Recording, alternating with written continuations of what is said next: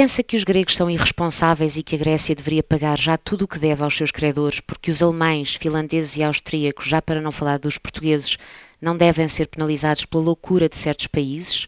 Tal como Cavaco Silva também defende que se a Grécia sair da zona euro, ainda assim ficam lá outros 18 países, Nesse caso, aproveito agora para deixar de ouvir.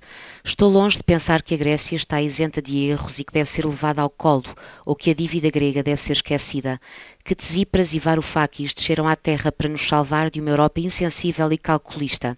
Não concordo sequer com os que dizem que a Grécia é uma vítima da chanceler alemã Angela Merkel e dos seus aliados, e que estes são os carrascos dos países do Sul, todos indiferentes ao projeto europeu. Mas não preciso estar dentro das salas onde tudo está a ser negociado para estar segura de que muitos dos que decidem na Europa olham hoje para a Grécia como há algumas décadas se olhava para os pobres. Na era Reagan, pensava-se que os governos nada podiam fazer para ajudar os miseráveis, porque estes simplesmente viviam presos à sua condição.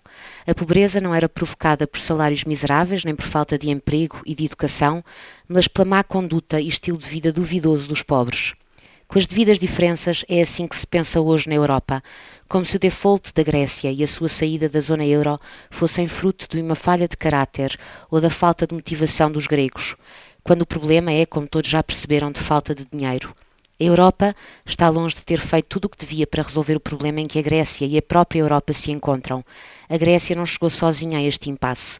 As negociações devem, por isso, continuar até ser encontrado o melhor acordo, com a ideia sempre presente de que é sempre muito mais caro ser-se pobre.